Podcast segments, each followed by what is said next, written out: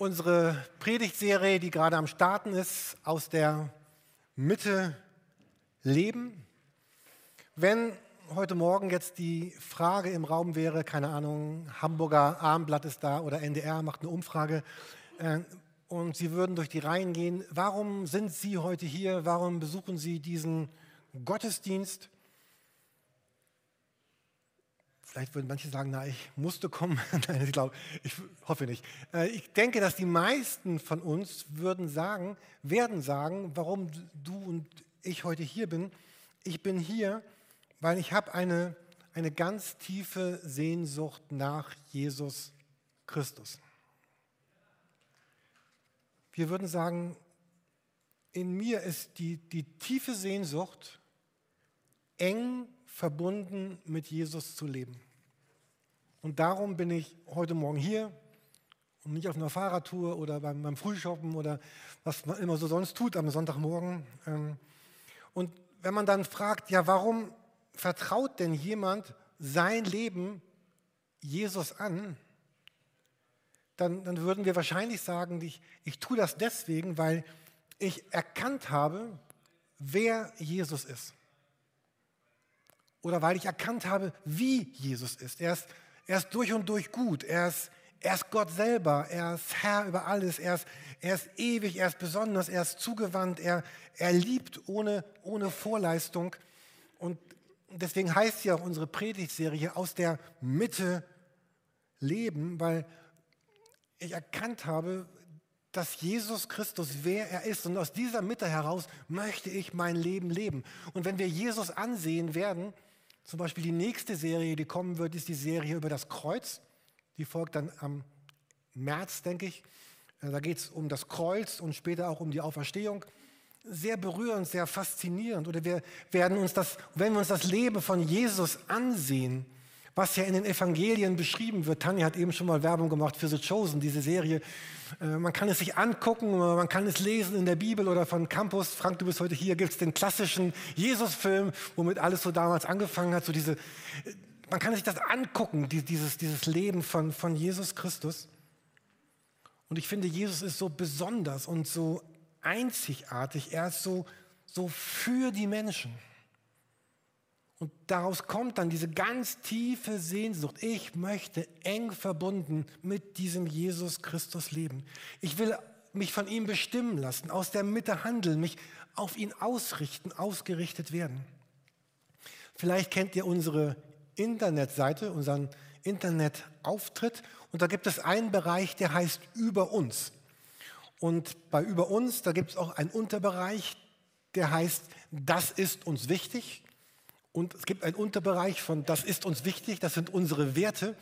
Und, und Christoph hat gerade ganz neue Bilder raufgesetzt und wir haben ein klein bisschen anderes Layout. Also es macht einfach Sinn, mal drauf zu gucken auf die Website oder auch andere vielleicht mal einzuladen, sich die Website anzugucken, wenn sie fragen, wo gehst du eigentlich hin, was ist das für eine Kirche?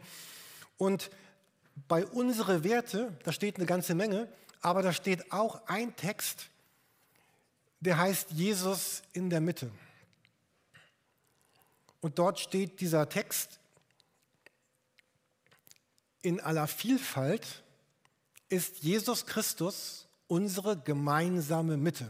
Also wir versuchen hier, bei das ist uns wichtig, so dieses Bild von Kirche zu beschreiben. Wie, wie soll diese Kirche sein? Was soll diese Gemeinschaft, was soll uns prägen? Jesus in der Mitte, in aller Vielfalt ist Jesus Christus unsere gemeinsame Mitte. Jeder Mensch sucht in seiner Art und in seiner Geschwindigkeit seinen eigenen Weg mit Jesus.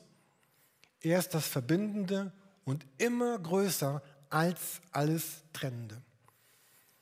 Ich weiß, man könnte diesen Text nochmal auf die richtigen männlichen, weiblichen Formen anpassen irgendwann. Aber ich finde diesen Text wirklich gut. Ich weiß gar nicht genau, wer den geschrieben hat. War ich das oder jemand von einer von uns hat das jedenfalls geschrieben. Wahrscheinlich war ich das. Nein. Ähm, und ich liebe diesen Text, weil der formuliert so schön, finde ich, was, was Glauben bedeutet. Da ist eine, eine Mitte und diese Mitte ist Jesus Christus. Und Glaube bedeutet, dass, dass jeder Mensch seinen eigenen ihren eigenen Weg mit Jesus Christus geht. mein Leben ist, ist meine Geschichte mit Jesus und dein Leben ist deine Geschichte mit Jesus. Es geht immer um diesen Weg, den Jesus gemeinsam mit mir, mit dir, mit jedem Einzelnen gehen möchte. Und was das verbindet, was uns verbindet auf diesem Weg, ist immer größer als alles Trennende, nämlich die Mitte, das ist Jesus Christus. Das verbindet Menschen, die in Hamburg oder irgendwo zu Kirchen, zu christlichen Gemeinschaften, zu Kirchen weltweit gehören. Es gibt ein Verbindendes und das ist Jesus. Und es gibt ganz vieles, es gibt ganz vieles, was uns trennen könnte. Unsere Meinungen, unsere Arten zu glauben, unsere Einsichten, die sind so unterschiedlich.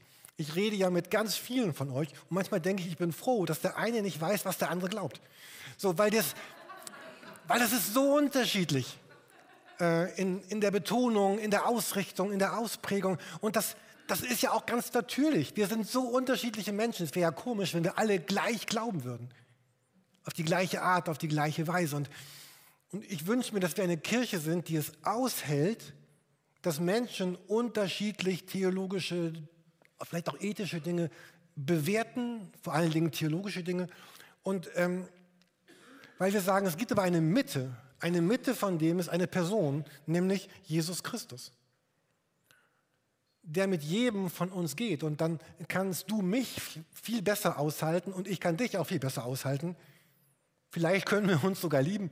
Also wenn man so, wir haben gar keine Probleme. Falls du es gerade im Netz guckst, ich rede jetzt rein theoretisch. Ja, ist, wir sind jetzt nicht voller Probleme, aber es könnte ja sein, dass irgendwann Probleme aufkommen. Dann muss man sich aushalten. Und dann ist diese Mitte nicht meine Sicht, meine Theologie, sondern die Mitte ist Jesus Christus und wie wir ihn verstehen in der Bibel. Weil gemeinsam ist allen diese tiefe Sehnsucht, eng verbunden mit Jesus zu leben.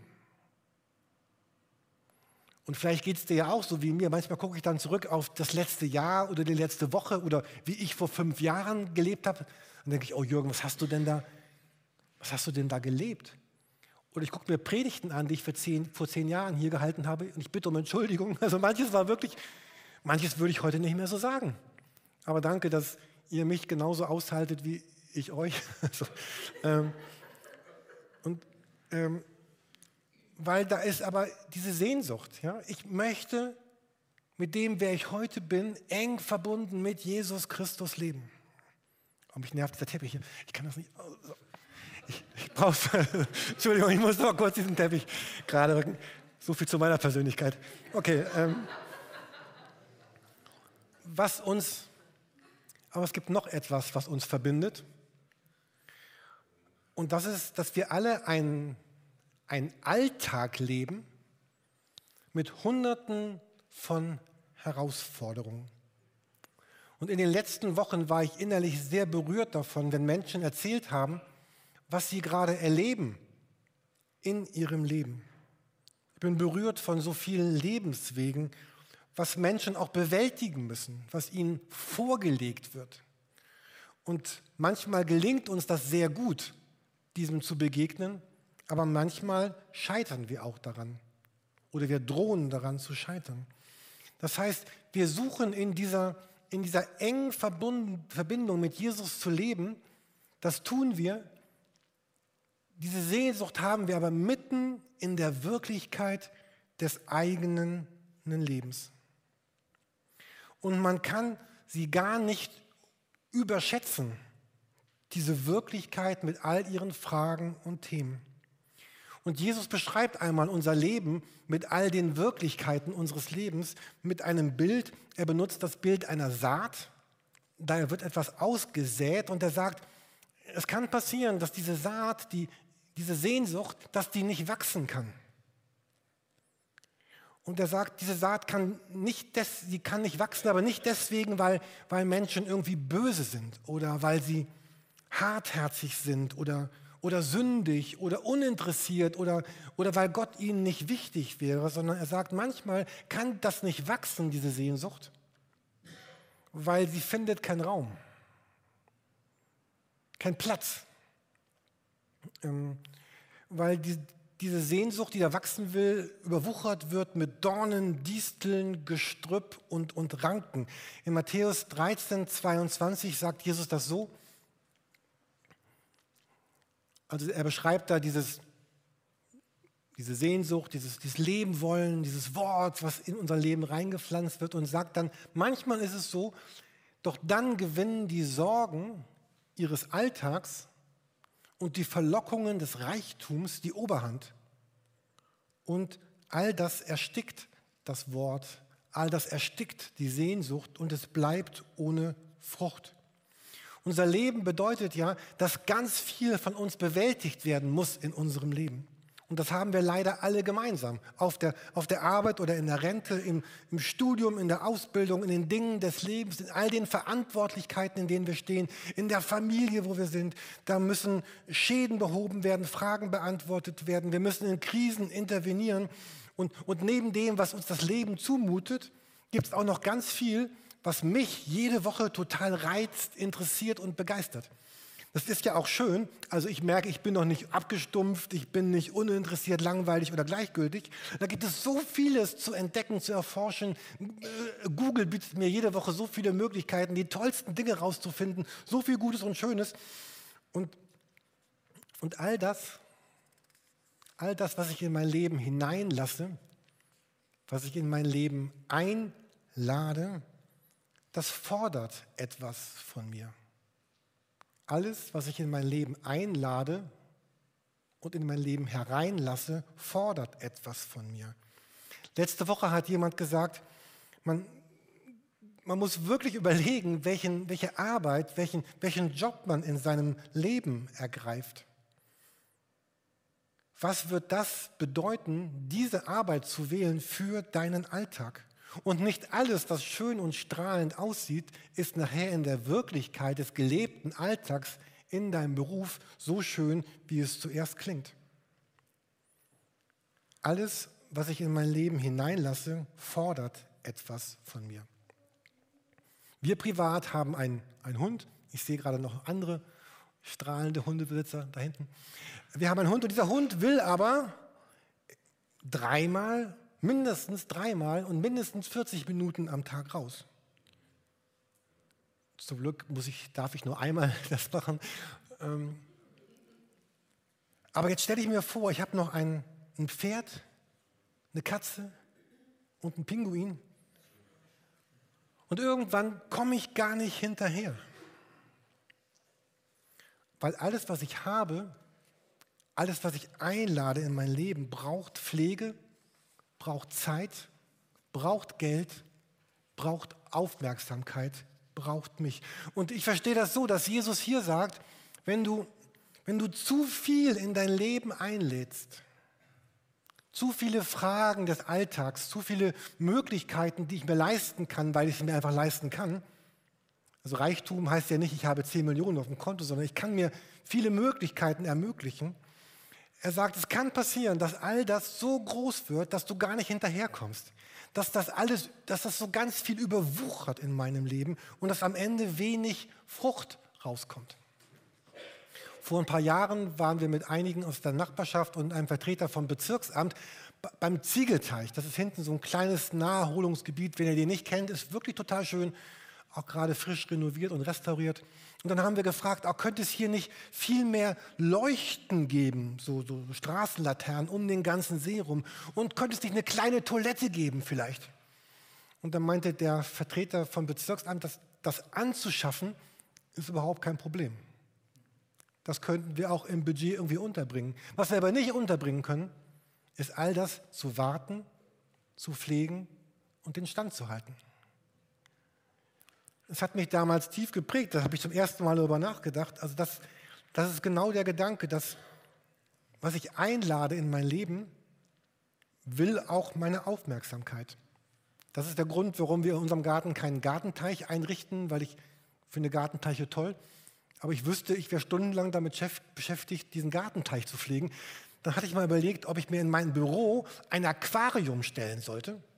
Aber auf keinen Fall kommt in mein Büro ein Aquarium, so ein kleines, süßes weil ich würde ja Stunden damit zubringen, pH-Werte zu checken, Nitratwerte, die verschiedenen Fische zu kreuzen, miteinander zu beschützen vor, vor Kampffischen. Ich, auf keinen Fall kommt ein Aquarium in mein Büro. Weil Jesus sagt, achte darauf, was du in dein Leben einlädst, weil es könnte dein Leben ersticken. Und deswegen beschreibt die Predigt so eine, äh, die Predigt, die Bibel beschreibt so eine Grundhaltung im Hebräerbrief, eine Grundhaltung, wie das gelingt, dieser Sehnsucht im Leben eine Wirklichkeit zu geben. Da in Hebräer 5, äh, Vers 14 spricht der Text über Erwachsene, Erwachsene im Glauben. Und er sagt, Erwachsene sind nicht Menschen, die vielleicht 60, 70 Jahre 30 Jahre alt sind, sondern Erwachsene im Glauben sind Menschen, die deren Sinne durch den Gebrauch, hier geht es um geistliches Leben, durch den Gebrauch geübt sind, gut und böse zu unterscheiden. Hier geht es um diese Einladung, äh, diese, diese, Sehnsucht einzuüben, dieser Sehnsucht, die wir haben, mit Jesus zu leben, Raum zu geben. Und dieser Text sagt, diese, damit diese Sehnsucht Wirklichkeit wird, braucht sie Platz, braucht sie Freiraum, braucht sie Zeit, braucht sie Zuwendung. Hier ist die Rede vom Gebrauchen, vom Einüben, durch mein Tun etwas zu erlernen. Und das meint es im Glauben, erwachsen zu werden. Und das ist der Inhalt dieser Predigtserie. Ihr merkt, wir immer noch in der Einleitung, aber nächste Woche geht es so richtig los. Das ist der Cliffhanger. Ähm, dass das auch ganz viel zu tun hat mit, mit Entscheidungen, die ich treffe. Wie ich mein Leben gestalte oder womit. Und vieles wird ja von außen vorgegeben, aber vieles wähle ich auch selber in meinem Leben. Und diese Predigtserie will uns daran unterstützen, dass wir, äh, dass wir Übungen vorstellen oder Rituale oder äh, Dinge vorstellen, die wir tun können, die wir einüben können, die wir eingebrauchen können, dass wir neue Dinge in unser Leben aufnehmen können um diese Sehnsucht mit Jesus zu leben. Und hier in dem Text geht es ja darum, zu unterscheiden zwischen Gut und Böse. Man könnte es auch ein bisschen anders formulieren. Was, was hilft mir in meinem Leben, zu unterscheiden, was ist hilfreich und weniger hilfreich? Was unterstützt mich darin, diese Sehnsucht zu leben und was hindert mich daran? Was hilft mir, Jesus nachzufolgen und was hindert mich daran? Was ist gut und was ist weniger gut? Ich habe eben von dem Aquarium gesprochen. Natürlich ist ein Aquarium ja niemals böse. Das ist weder böse noch gut. Aber für mich wäre es jetzt nicht gut, in mein Leben ein Aquarium zu integrieren. Überleg, was das für dein Leben bedeuten mag. Und, und wenn wir uns, uns fragen, was sind eigentlich die, die größten, die, größ, die großen Feinde, was sind die großen Feinde des, des Guten? Was sind die großen Feinde des Guten in, in meinem Leben, dass, die, die es verhindern wollen, dass das Gute in meinem Leben wächst und sich entfaltet? Vielleicht kann, magst du kurz überlegen, ich frage das nicht ab, was das für dich ist. Was ist in deinem Leben das, äh, ein Feind dessen, dass sich Gutes in deinem Leben entwickelt? Ich bin für mich zu, zu zwei Begriffen gekommen. Ihr mögt zu ganz anderen Begriffen kommen, aber meine Begriffe heißen so, das Beste und das Morgen. Ich möchte das kurz erklären. Manchmal ist der Wunsch, das Beste zu tun, ein riesengroßer Feind des Guten. Ich möchte es besonders gut machen. Aber bevor ich es nicht besonders gut machen kann, mache ich es lieber gar nicht. Als Christ sollte man jeden Tag eine Stunde beten ich habe gar nicht Zeit, jeden Tag eine Stunde zu beten, also bete ich lieber gar nicht. Ich sollte mein Zimmer aufräumen, aber ich habe gar nicht jetzt drei Stunden Zeit, mein Zimmer aufzuräumen. Oder mein Wohnzimmer, mein Büro, meine Werkstatt. Also fange ich gar nicht an. Aber wie wäre es denn, statt zu sagen, ich müsste als guter Christ jeden Tag eine Stunde beten, eine, zwei, drei. Wie wäre es denn zu sagen, ich habe mal eine ganze Predigt über dieses Stundengebet gehalten. Wie wäre es denn zu sagen, statt eine Stunde am Tag nicht zu beten, dreimal am Tag fünf Minuten zu beten? Am Morgen, am Mittag, am Abend. Das ist ja das Modell der Klöster. Morgens, die machen das sogar fünfmal, aber egal, wir machen es vielleicht nur dreimal. Dreimal fünf Minuten beten. Und meine These ist, ihr dürft mir gerne beim Kaffee sagen nachher, dass es nicht stimmt. Meine These ist, dass jeder, der das möchte, es schafft, dreimal am Tag fünf Minuten zu beten. Und wenn man das grundsätzlich nie schaffen könnte, dann würde ich sagen, läuft irgendwas aus dem Ruder in meinem Leben. Ich sage nicht, dass das jeden Tag ist, aber so im, im Groben. Ähm, oder dreimal vier, ist ja auch egal. Ähm, jemand sagte einmal, wenn etwas es wert ist, getan zu werden, dann macht es auch Sinn, es nur unvollkommen zu tun. Also es heißt nicht, dass man, also ich werbe jetzt gerade nicht für, für Luschigkeit. Also wer mich kennt, weiß schon, dass mir Exzellenz wichtig ist. Ich musste ja auch gerade diesen Teppich hier sortieren, um mich hier vorne wohlzufühlen. Ähm, aber ich glaube, ich verstehe dieses Bild, dass wenn ich dem Besten nachhänge, bin ich manchmal nicht in der Lage, das, das Gute zu tun. Es gibt diese 80-20-Regel, wer die kennt, oder die Gaußsche Normalverteilung, können wir nachher mal darüber reden.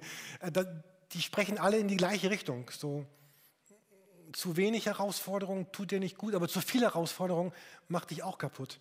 Früher in der Ausbildung haben wir gelernt, nach ganz fest kommt ganz lose. Also es, es gibt so einen Bereich, der, der gut ist, der ist nicht schlecht und der ist nicht das Beste, aber der ist gut. Und ein anderer Gedanke, der ein großer Feind bei mir ist im Leben, das Gute zu tun, ist das Morgen. Ich meine nicht der Morgen, sondern das Morgen. Jeden Morgen, wenn ich dusche, überlege ich mir gute Gründe, warum ich heute am Ende des Duschens nicht zweimal kalt duschen sollte, sondern das erst wieder morgen mache. Oder mein Tag ist so voll, ich müsste etwas lassen, um das Gute zu tun, was ich eigentlich gerne tun möchte. Ach, dann, ich fange morgen damit an. Ähm, und das Gleiche denke ich morgen und übermorgen und den, und den Tag nach, nach übermorgen. Und am Ende kommt das Gute nicht in mein Leben rein. Man kann die Frage natürlich auch umdrehen. Ähm, was sind denn die großen Freunde, die Förderer des Gutens? Und in meinem Leben würde ich eben sagen, die großen Freunde sind das Heute und zu sagen, ich mache es heute, so wie es heute, wie es jetzt eben ist. Ich tue das heute so gut wie ich kann. Vielleicht bin ich nächste Woche schon viel weiter und in zwei Monaten kann ich es anders. Und da, äh, aber heute tue ich so, wie ich es kann. Und ich tue es heute. Vielleicht Manchmal hat man so Gespräche mit Leuten und dann sagt jemand, ich, ich kann Yvonne und Thomas und Sibylle, ich kann ihnen nicht vergeben. Die Namen sind frei erfunden. Du hast vielleicht andere Namen in deinem Leben. Ich kann ihm und kann ihr nicht vergeben. Und ich finde, dass Vergeben tatsächlich eine der größten Herausforderungen des Lebens ist, ist aber eine eigene Predigt wert. Aber heute könnte ich beginnen, Yvonne mit Respekt zu begegnen und für Thomas ganz kurz zu beten. Ich bete jetzt ja dreimal am Tag fünf Minuten, dann kann ich ja zwei von den fünf Minuten am Mittag vielleicht für Thomas beten. Das bedeutet doch nicht, dass ich in meiner Vergebung für, wie heißen die hier nochmal, äh, Yvonne, Thomas, Sibylle, dass das fertig ist. Aber ich beginne schon mal mit Respekt und ich beginne schon mal für jemanden zu beten. Und, und der Hebräerbrief äh, spricht eben davon, dass es, ähm, dass es bedeutet, dass Glauben bedeutet, Gewohnheiten einzuüben, die mir gut tun, mit Jesus zu leben und sein Leben in mir zu entfalten. Also wenn ich das tue, diese Gewohnheiten einübe, lerne, praktiziere, deswegen heißt es ja geistliche Übungen, das ist ein ganz verbreiteter Begriff in der ganzen Christenheit, geistliche Übung. Helft es mir, mit Jesus zu leben, sein Leben zu entfalten und wenn ich es nicht, tue, nicht tue, eben nicht. Die letzten Jahre haben wir in der Kirche ja ganz große Umbauarbeiten immer wieder durchgeführt. Wir haben Räume, wir haben ganze, ich weiß noch eigentlich, Benny, du kriegst noch eine Pizza von mir, ne?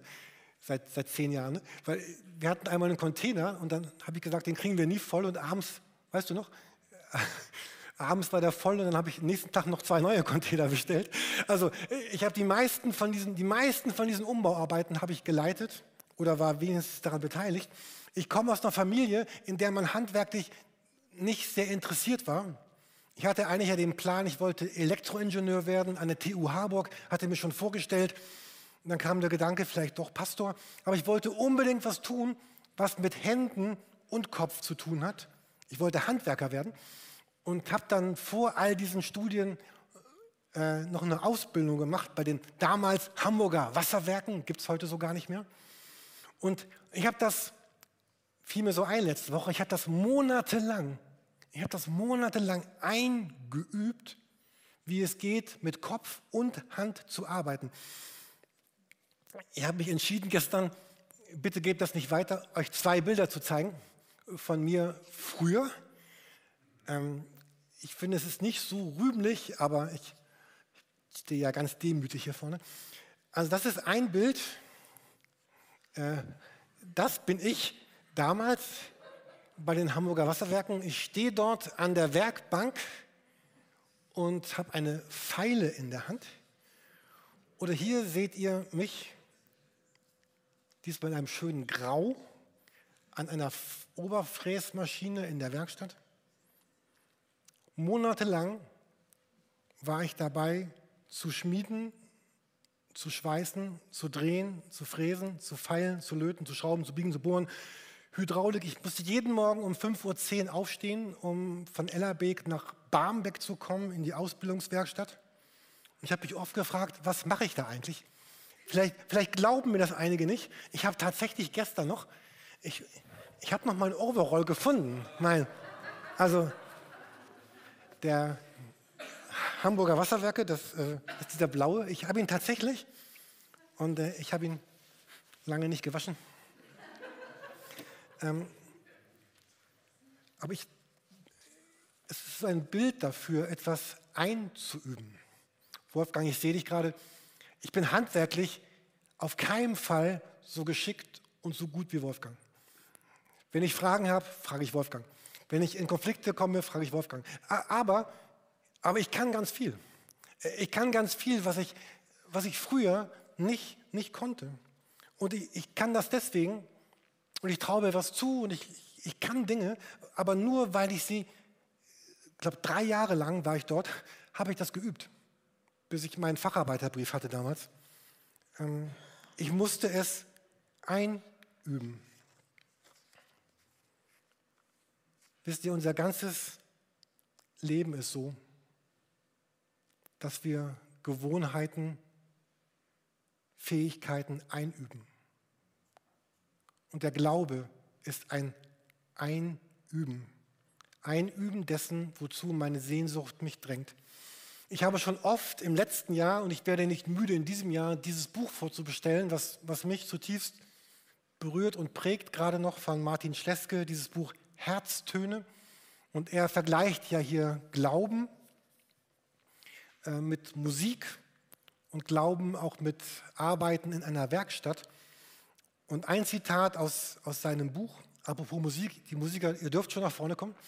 Ähm, wir kommen zum Ende dieser Predigt. Er vergleicht, in seinem Buch schreibt er, wie die Sehnsucht alleine nicht ausreicht, um ein guter Musiker zu sein, sondern man das Spielen des Instruments auch üben muss, so ist es auch mit dem Glauben. Die Gnade, die wir empfangen, würde uns nicht ernst nehmen, würde sie auf unsere Treue verzichten. Das Gute geschieht am ehesten in der Einheit von Gnade und Arbeit. Christsein und Glaube ist Geschenk Gottes, Verheißung und meine Arbeit, mein, mein Tun. Und er sagt später einmal nochmal, er beschreibt dann, wie er eine Geige baut, diese Schönheit, und dann sagt er, und dann, dennoch ist diese Arbeit anstrengend. Und dann sagt er, das inspirierte Leben mit Jesus, es darf auch anstrengend sein. Und er sagt, die liebende Gottesliebe ist eine Mischung oder eine Einheit aus Gnade und Arbeit. Und darum soll diese Predigtserie gehen, dass wir uns anschauen, was können wir in unser Leben hineinbringen, um diesen Glauben einzuüben. Vielleicht bedeutet es, dreimal am Tag fünf Minuten zu beten. Vielleicht bedeutet es, mit Vergebung zu starten, indem ich erst einmal versuche, der Person Respekt entgegenzubringen oder für sie zu beten. Und vielleicht hast du auch schon ganz viele gute Rituale von euch. Viele von euch haben dieses gute Ritual, am Sonntagmorgen zum Gottesdienst zu gehen. Das ist schon mal ein gutes Ritual. Oder andere Arten der Wochengestaltung. Und ich möchte uns einladen, ganz viel auszuprobieren in der nächsten Zeit. Aber damit all das gelingt, braucht es Raum, Platz und Zeit. Und vielleicht bedeutet es, das eine oder andere Aquarium nicht zu besorgen oder auch abzuschaffen, um Freiraum und Zeit zu haben. Wir singen jetzt ein Lied, was wir schon einmal gesungen haben. Wir singen dieses Lied auf Englisch, aber es hat eine singbare deutsche Übersetzung, die ihr singen könnt. Ihr könnt dieses Lied entweder mitsingen oder mitbeten oder auf euch wirken lassen.